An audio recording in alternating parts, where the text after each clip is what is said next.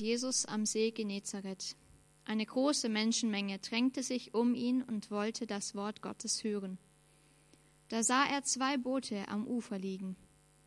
Die Fischer waren ausgestiegen und reinigten ihre Netze. Jesus stieg in das Boot, das Simon gehörte, und bat ihn, ein Stück weit auf den See hinauszufahren.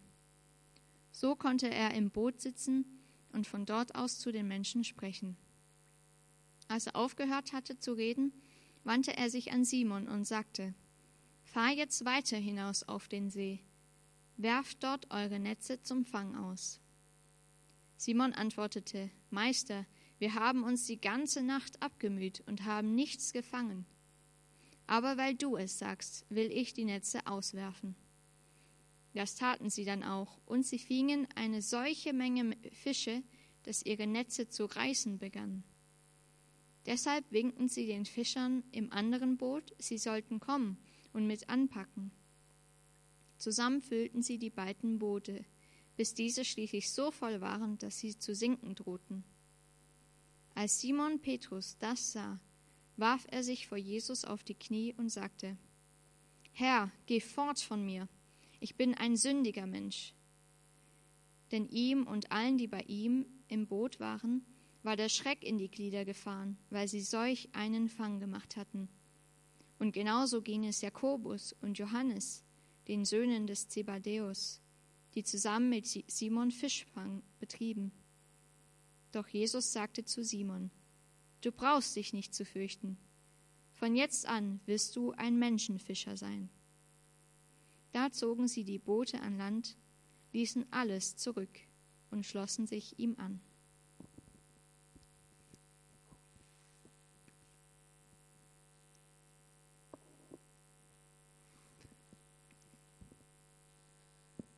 Ja, ich finde diese Geschichte richtig spannend. Da passieren einige Dinge und man könnte über einiges reden, das da passiert. Ähm, ich habe mich jetzt einfach mit dem Thema Lebenswende beschäftigt und möchte heute einfach mit euch zusammen mal ein bisschen gucken, was da mit dem Petrus abgegangen ist. Ähm, genau, was mit ihm passierte, wo ist, was, was ihn beschäftigt hat. In den Versen 5 bis 8 lesen wir davon, dass Petrus auf die Weisung von Jesus hin nochmal aufs Wasser hinausfährt. Petrus und sein Team, das hat die ganze Nacht gearbeitet, die sind richtig müde, äh, und ich denke, da hat man auch nicht mehr wirklich Bock, noch irgendwie sowas zu hören von wegen, ja, fahr noch mal raus. Und das heißt auch davon, dass sie auch die Netze gereinigt haben. Und ähm, ja, da will man nicht noch mal rausfahren. Wichtig zu wissen ist auch da, dass normalerweise die Fische tagsüber tief abtauchen und eben nachts eigentlich oben an der Oberfläche schwimmen. Also das heißt, dass man da auch besser Fische fangen kann. Ähm, und also deshalb noch weniger Bock hat, nochmal raus aufs Wasser zu fahren. Und ähm, daher ist auch die Reaktion Petrus sehr verständlich, weil er sagt, ja gut, also Jesus, ähm, ich will eigentlich da nicht rausfahren, weil wir haben die ganze Nacht schon gefischt und wir haben nichts gefangen, also werden wir am Tag ganz sicher nichts fangen. Aber trotzdem sagt Petrus, okay, auf dein Wort hin werde ich rausfahren. Und ich glaube, dass hier Petrus in einem speziellen Moment einfach vom Plan Gottes überrascht wurde. Er hat da seine Berufung gekriegt, in einem Moment, wo er es nicht gedacht hätte. Und ähm, wichtig finde ich auch noch immer den Kontext anzuschauen. Ähm, vorher, kurz davor, lesen wir davon, dass Jesus ähm, Petrus begegnet und seine Schwiegermutter von Fieber heilt. Also hat Petrus schon sowas erfahren von dieser Kraft Gottes und vielleicht hat er sich dann gedacht, okay, ja gut, dieser Jesus, der hat ja schon irgendwie was drauf, also vielleicht, ja, wieso nicht? Könnte ja sein, dass was passiert. Und daher hat er sich wohl einfach hinreißen lassen und gesagt, okay, ich fahre noch mal raus und schau, was passiert. Ich möchte euch äh, eine kurze Geschichte erzählen von mir selber, wie ich das so erlebt habe. Und zwar ähm, vor eineinhalb Jahren war das, wo ich auf dem Geburtstag meiner Frau war und mein äh, jetziger Studienleiter, nicht der, der dabei ist, der andere, der ist auf mich zugekommen und hat so gefragt, ja und Simon, wie geht's dir? Was geht gerade so bei dir? Und in diesem Moment, äh, da wusste ich gerade noch nicht so, wo ich hin will. Ich habe meine Ausbildung zum Logistiker gemacht und wollte irgendwas studieren, halt dann vielleicht mal so soziale Arbeit. Aber ja, keine Ahnung, ich weiß ja, vielleicht geht's euch manchmal auch so, man hat so Pläne, Ideen, aber man weiß eigentlich nicht wirklich, was man will. Und dann meint er so, ja, guck mal Simon, ich wurde spontan gefragt, ob ich morgen äh, einen Input halten könnte, da in Neuenburg in der evangelisch, evangelischen Landeskirche. Und er meinte dann so, komm doch einfach mal mit, guck dir das mal an. Ähm, ich habe auch gehört, die suchen da noch jemanden, der für die Jugend verantwortlich ist und kann ja nichts Schlimmeres passieren. Also gut, sind wir da hingefahren, ähm, äh, hat dann seinen Input gehalten. Ich wurde auch gleich allen Mitarbeitern vorgestellt, so, ja, das ist der Simon, der Schmicke kommt, ne, und so. Und ich habe mich schon so ein bisschen, ja, okay, ja, ich will ja da nur, ich bin ja da nur dabei.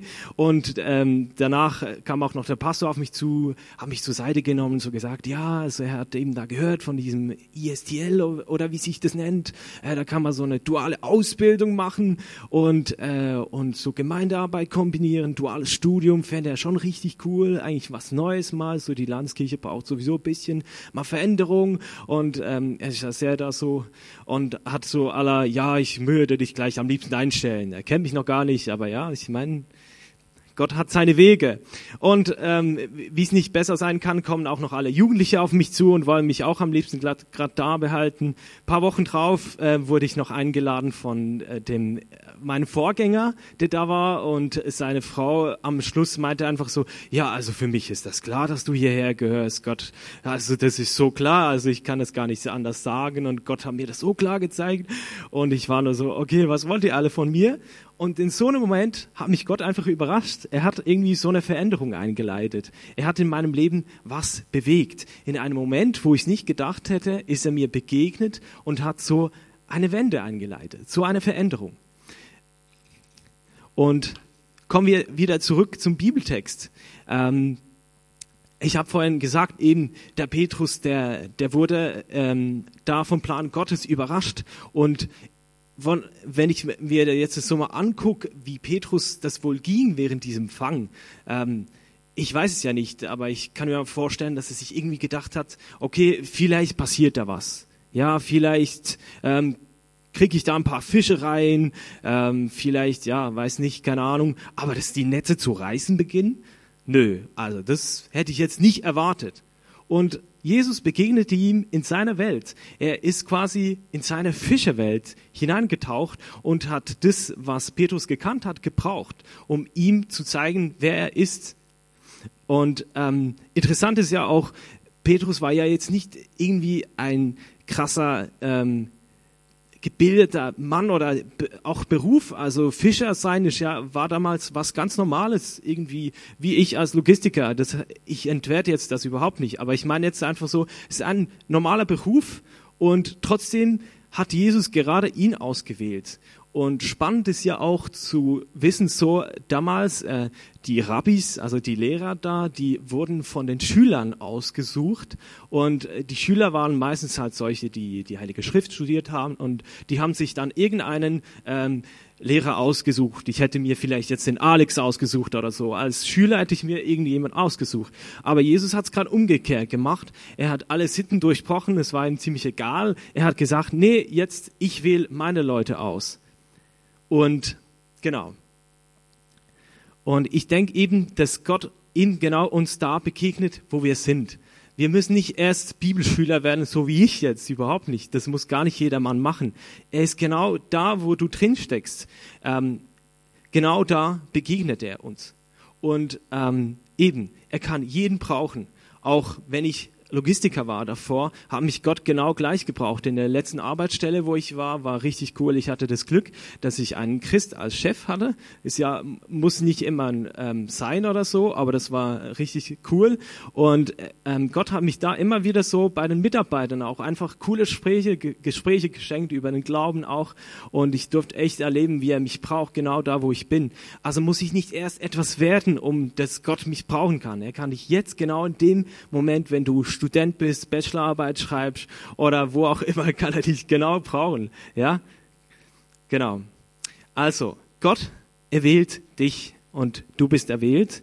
Jetzt müsste ich mal weiterschalten, merke ich gerade. Ich bin ein bisschen langsam. Ich bin Schweizer übrigens, deswegen darf ich das machen. Oh, das war die falsche Taste.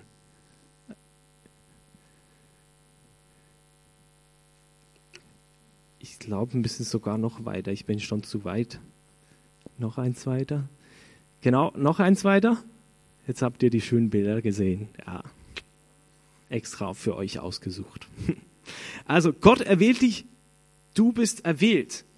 Nun, ähm, in, nochmal zu Petrus zurück.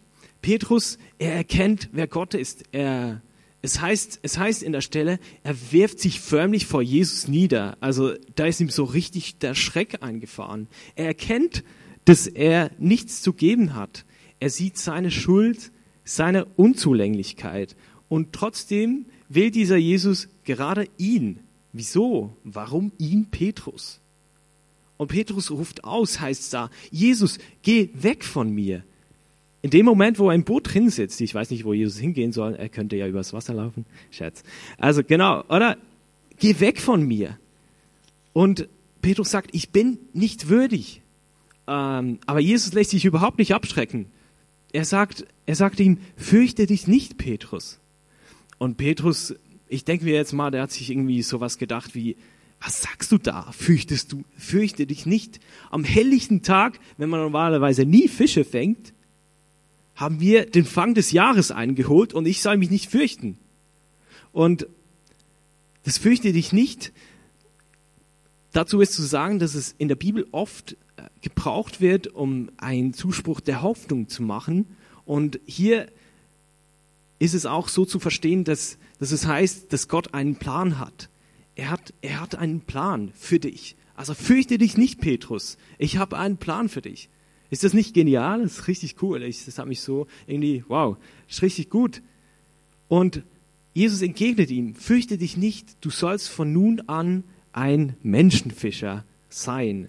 Also Jesus gibt ihm die Zusage, dass Gott einen Plan für sein Leben hat. Und ähm, Menschenfischer im weitesten Sinne kann man das so übersetzen, dass man Menschen lebendig fangen oder zum Leben fangen kann. Also ins Königreich Gottes bringen, in eine lebendige Beziehung mit ihm bringen. Und davor hat Petrus Fische zum Tode gefangen und jetzt fängt er Menschen ins Leben holt er sie ins Leben, ins Königreich Gottes.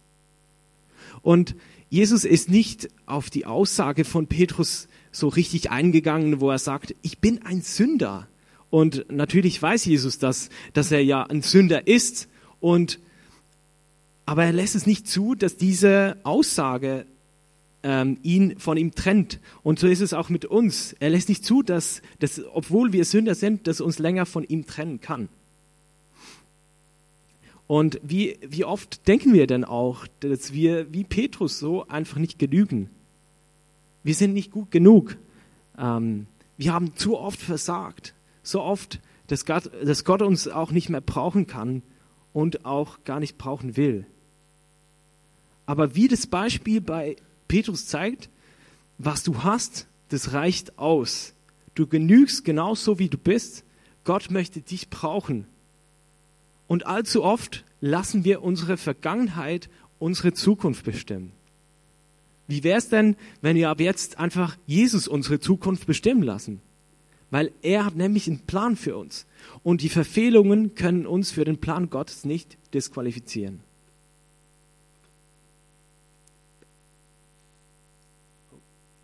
Fall rum. Tada. Also, Gott hat einen guten Plan für dich und er will dir begegnen. Lass dich überraschen von ihm, weil vielleicht zeigt er dich, zeigt er sich dir in einem unerwarteten Moment im Alltag, wenn du gerade ähm, irgendwo mittendrin bist in der Arbeit, wenn du gerade irgendwo ähm, bei der Akkreditierung dran bist, so wie mein Studienleiter oder egal wo, er wird dir begegnen. Und ich glaube auch, dass es wichtig ist, damit, dass wir rechnen, dass wir damit rechnen, dass, äh, dass er uns gebrauchen möchte. Das Abenteuer mit Jesus ist nur ein Fischfang von dir entfernt. Lass dich drauf ein und entdecke den Plan Gottes für dein Leben. Und lass Jesus auch deine Zukunft bestimmen. weil er dich nämlich qualifiziert hat. Die Bibel sagt uns auch, dass uns Jesus gerecht gemacht hat. Er hat uns gerecht gemacht, uns würdig gesprochen. Durch seinen Tod am Kreuz wurden wir gerecht gemacht. Und Römer 8, 39 sagt, dass uns nichts von der Liebe Gottes trennen kann. Allgemein würde ich euch den Römer 8 unbedingt empfehlen. Der ist richtig gut. Richtig viele gute Sachen da drin. Aber wir sind jetzt bei Lukas. Und natürlich möchte ich jetzt hier auch noch ein paar praktische Dinge mitgeben, weil es geht ja darum, wie können wir den Plan Gottes auch für unser äh, Leben entdecken. Weil das jetzt so zu hören ist richtig gut. Wir haben die Zusage Gottes, er möchte uns einen Plan schenken, er gibt uns einen. Aber wie kann das aussehen? Und ich möchte jetzt einfach mal so ein paar Gedanken mitgeben, die ich denke, wie Gott uns das gibt. Also wie kann nun der, Gott, der Plan Gottes für dich aussehen?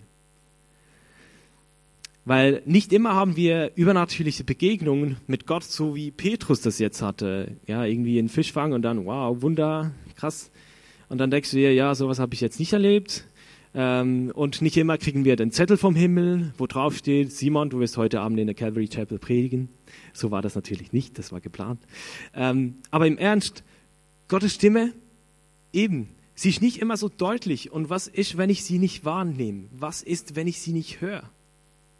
Und du denkst jetzt vielleicht eben, ich sitze heute Abend hier, ich habe noch nie den Plan Gottes für mein Leben erhalten. Du hast, du hast ihn noch nie gehört. Nur immer der neben mir, der hat auf jeden Fall was gekriegt, der hat auf jeden Fall was gehört und Gott hat ihm auch was gezeigt, aber ich nicht. Und ja, ich bin halt immer der, der zu kurz kommt. Ich krieg halt nie von Gott was. Dann lege ich dir ans Herz, mal prophetisch für dich hören zu lassen oder geh in ein hörendes Gebet und bitte den Heiligen Geist, dass er zu dir spricht. Oder frag mal deinen Nachbarn, ob er nicht einfach dir was Ermutigendes, Ermutigendes sagen kann. Es gibt auch andere Möglichkeiten. Zum Beispiel kann man sich in eine Gemeinde einbringen oder einen Gabentest machen oder einfach Leute fragen, die dich gut kennen. Hey, was denkst du? Wo siehst du mich? Wo, wo könnte mich Gott gebrauchen?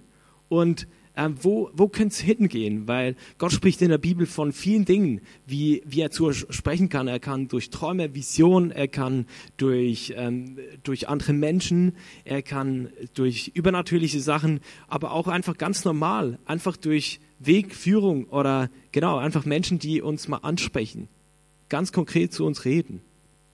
Deswegen, ähm, ja, bitte ihn einfach, ganz konkret, geh heute geh heute nach Hause mit, oder auch dann nachher werden wir auch noch die Gelegenheit haben für Gebet, geh auf jemanden zu und sag, hey, äh, wie ist denn das? Kannst du für mich beten, dass, dass Gott mir das zeigt? Und ich glaube, manchmal sind wir auch ein bisschen zu beschäftigt, um zu hören, wie Gott redet.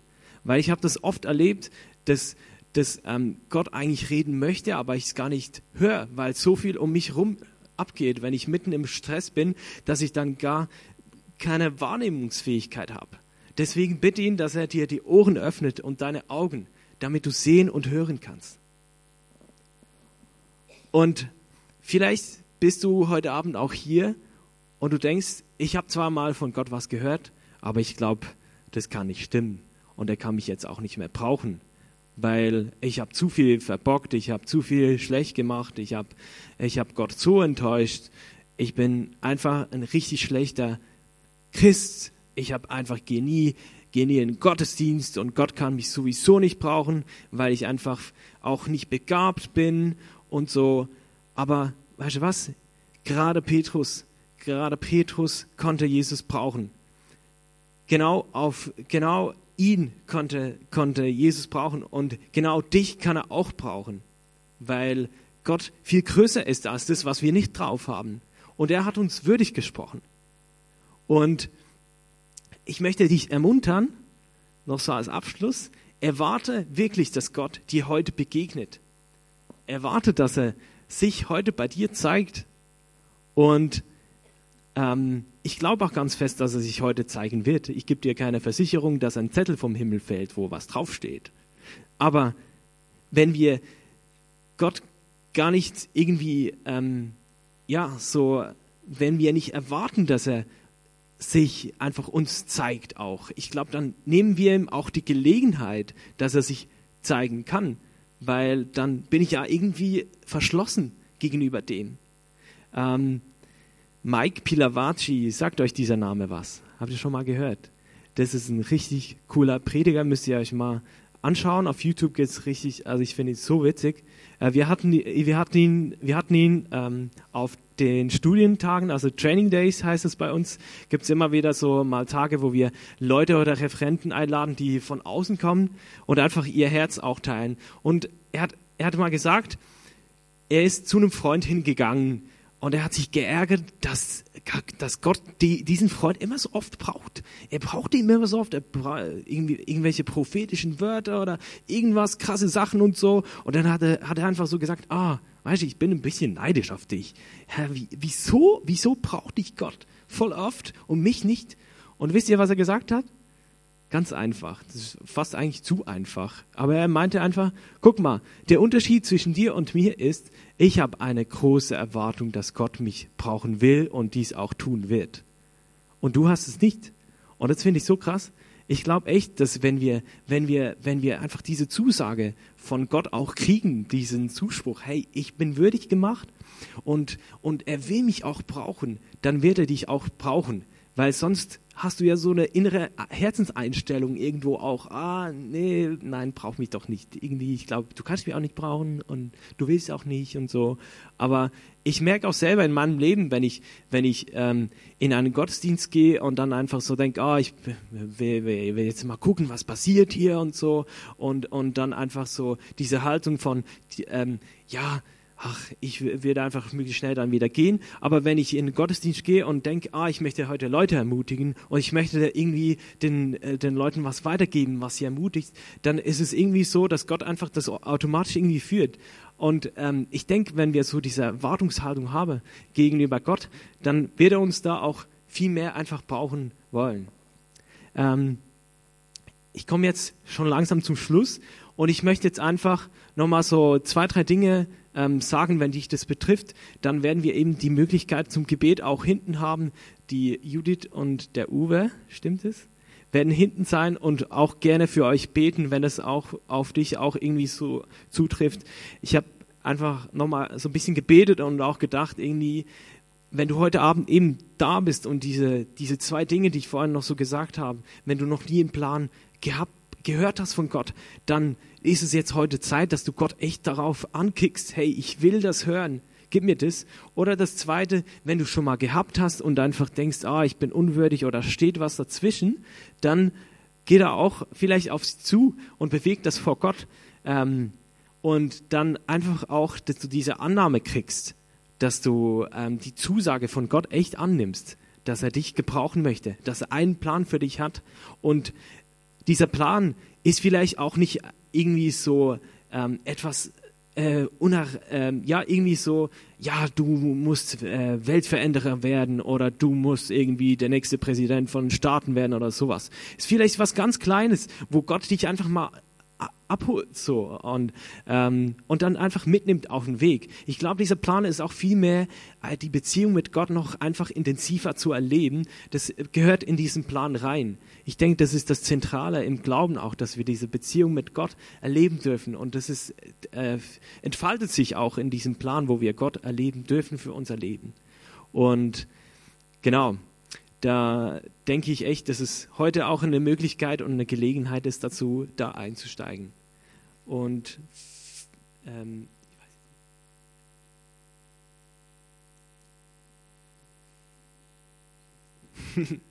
Gut, würde ich noch beten. Jesus, ich danke dir für das, was du heute Abend gesprochen hast, für das, was du uns aufs Herz gelegt hast. Ich bitte dich, dass wir dich hören dürfen Du bist ein Vater, der, unsere, äh, der seine Kinder liebt und du hast deinen Sohn geschickt, damit wir Beziehung haben können mit dir, dürfen. Das ist ein Riesenvorrecht.